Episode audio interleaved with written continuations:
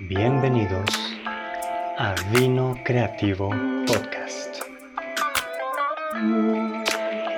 Vino Creativo Podcast.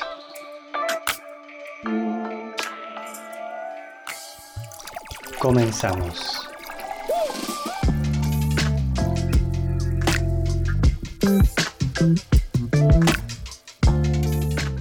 Queridos escuchas, buenas noches, tardes o días, sin importar la hora en que nos escuchen, ya sea en México, Europa, Estados Unidos o Centro y Sudamérica, lo medular, como siempre, es que disfruten el programa. Yo soy Alejandro Álvarez, host de Vino Creativo Podcast. Les doy la más cordial bienvenida a nombre de todo nuestro equipo.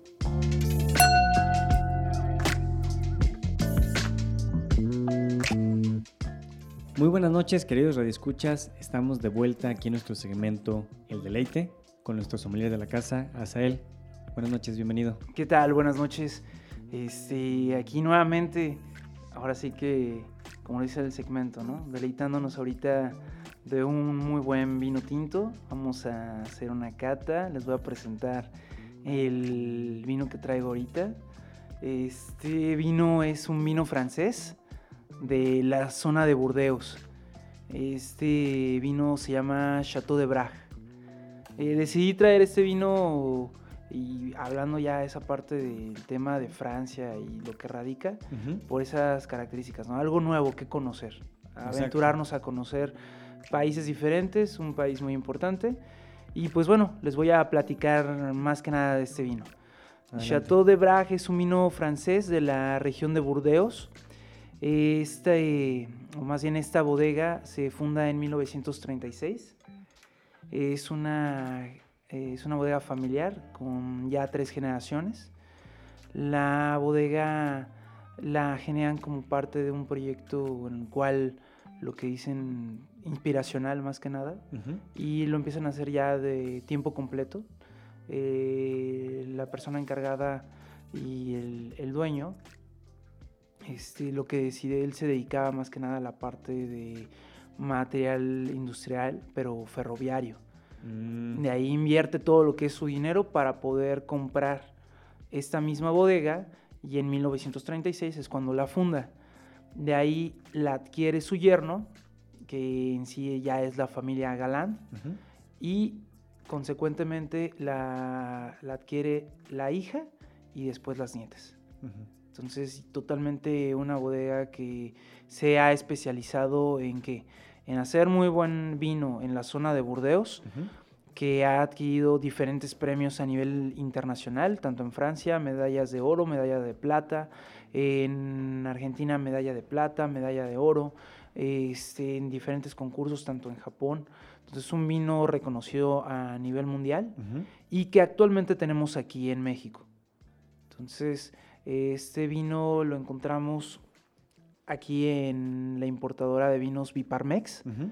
Y bueno, por un superprecio.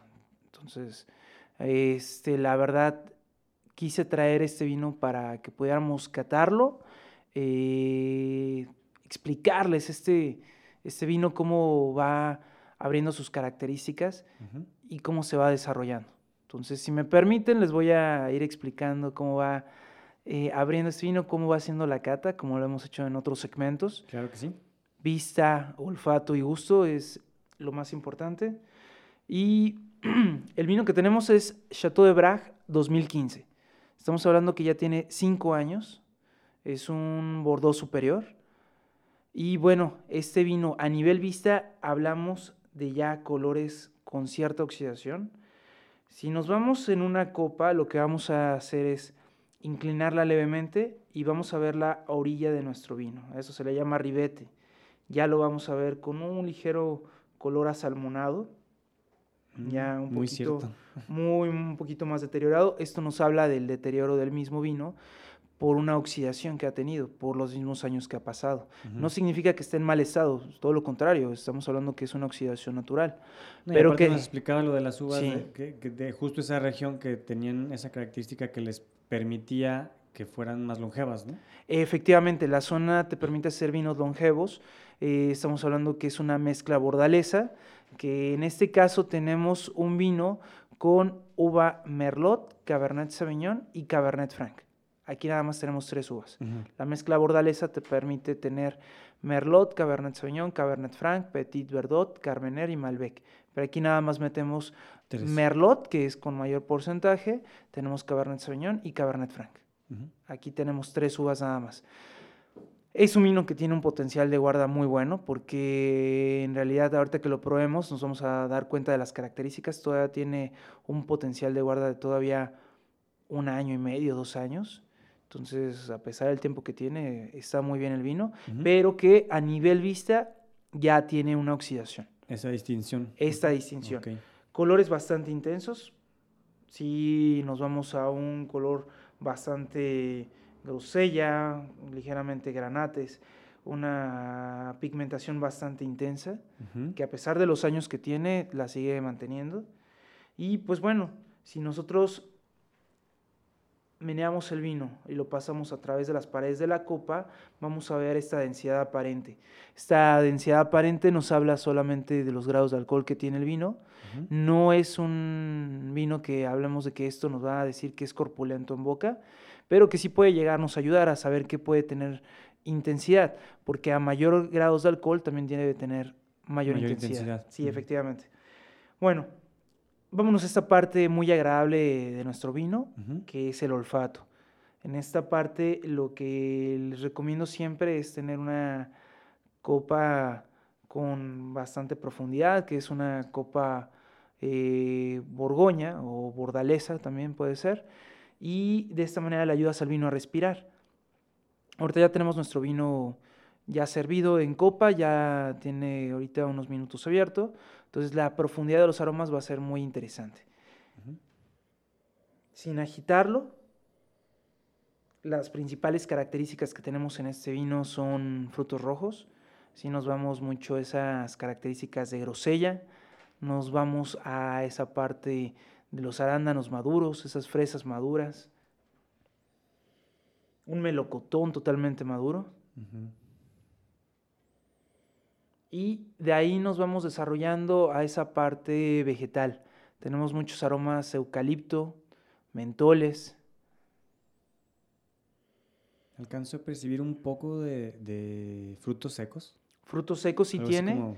Ahorita tenemos ese aroma pasas y tenemos también aromas a flores. Tenemos aromas florales. Florales, es cierto. Tenemos ahí un poco de ese aroma a violetas. Mm. Y este vino sigue expresándose cada vez mucho más. Y también tiene aromas ligeramente amaderados, tiene aromas a chocolate.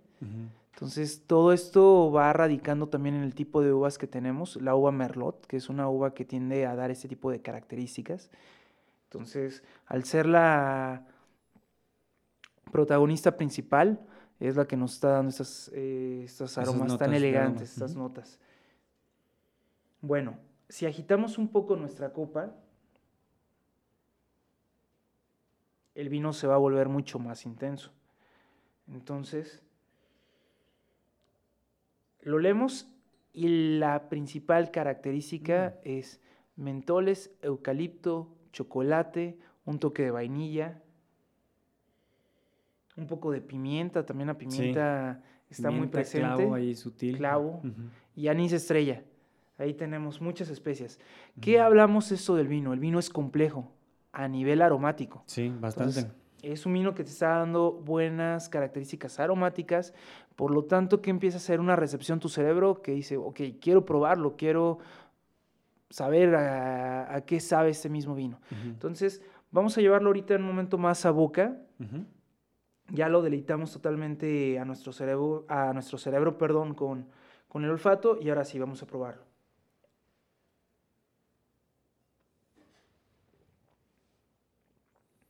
Recordemos que el primer trago va a ser para poder limpiar paladar y de esta manera va a ser mucho más fácil poderlo catar. El primer trago va a ser muy invasivo. Entonces recordemos que el segundo trago es el que nos va a ayudar.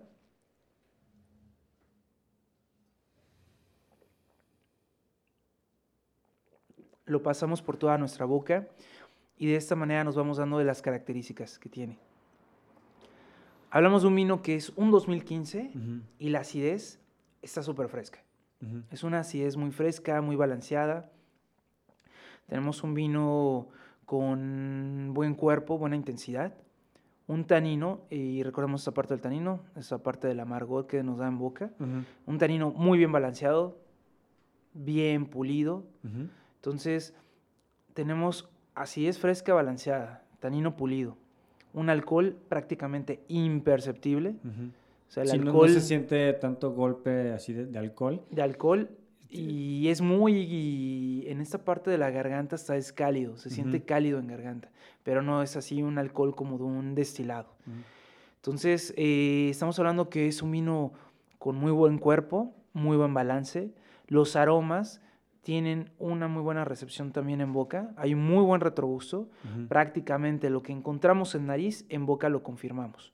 Claro. Entonces, No, incluso una cierta astringencia este, muy, muy sutil, muy padre. Eh, to- to- todo lo que dices como con una sedosidad también que, que va recorriendo todo en boca y, y también pues te lo llevas a la garganta y como, como resbala hacia abajo, te da toda esa sensación así como muy, muy agradable. al- Sí, a nivel efectivamente. de tacto, digamos, sensorial así en, la, en boca es muy, muy agradable.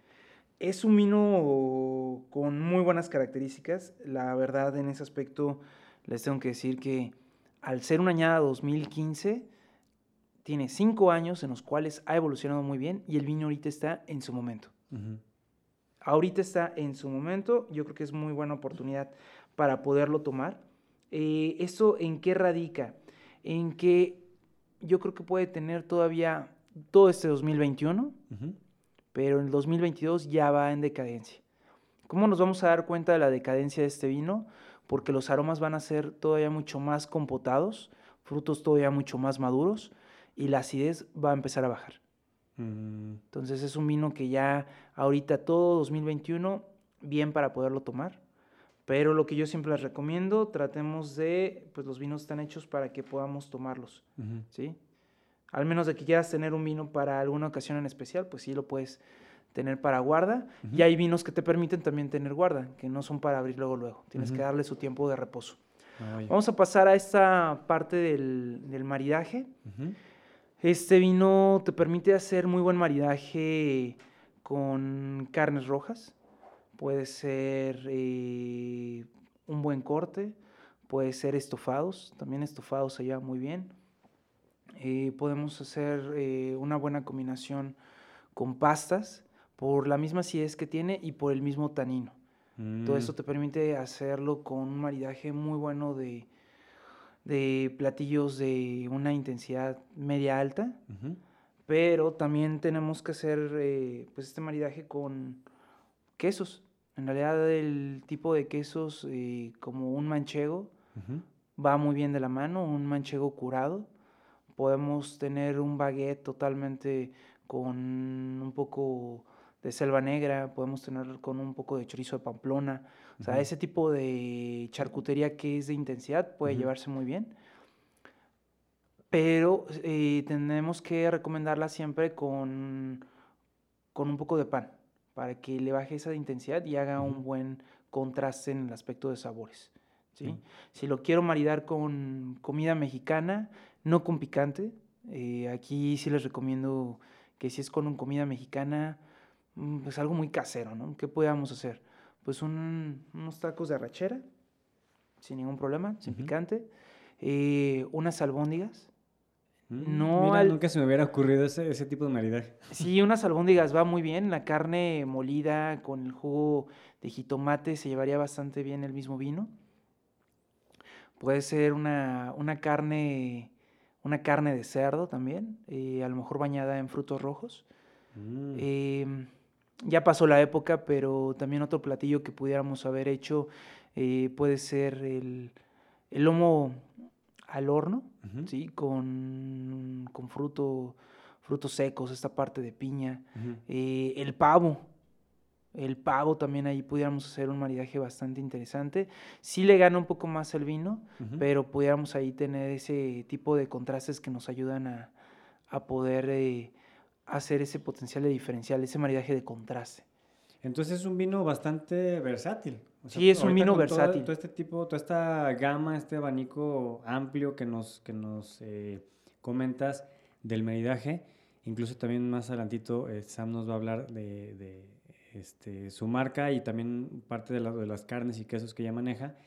Y justamente eh, tocas varias de las que ella trae. Entonces, en este sentido, pues bueno, creo que te sirve casi como para cualquier ocasión te puede servir también hasta eh, para diferentes épocas del año. Sí. combinar con diferentes tipos de cocina, ¿no? También. Sí, efectivamente, te sirve para poder hacer maridajes diversos. Hasta me atrevería a hacer un maridaje de contraste con un pastel de chocolate. Mm. Hay algo que tuviera chocolate, esto te pudiera ayudar bastante. Harías ahí un tema muy interesante de contrastes. Y digo, más adelante les hablarán eh, de un proyecto muy importante en el cual estamos trabajando eh, mi pareja y yo. este, la sommelier Samantha Vargas va a presentar eh, un proyecto que se llama Marlots, en el cual presentamos charolas en las cuales ponemos charcutería y quesos.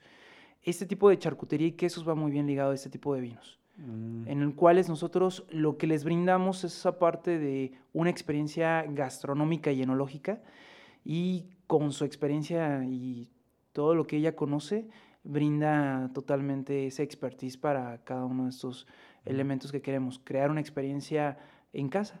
y el acompañamiento perfecto de que tú sugieres ese vino eh, en particular para la ocasión, para el tipo de, digamos, de ceremonia que van a tener, o incluso hasta la cantidad de gente, y ella también de igual manera pues lo empata eh, justamente a esa, botella, esa añada, a esa uva, a esa región.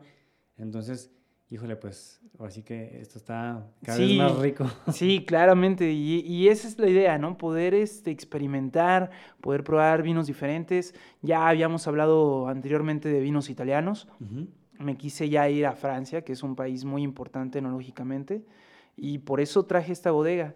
Actualmente yo trabajando para Viparmex, me decidí traer este vino y bueno, se llama Chateau de Bragg, es un vino francés de la región de Burdeos. En la etiqueta no dice nada sobre las uvas, pero recordemos que si dice Burdeos es una mezcla bordalesa y que va a tener Cabernet Sauvignon, Cabernet Franc, Merlot, Petit Verdot, puede tener Carmener, puede tener Malbec, pero es una mezcla bordalesa.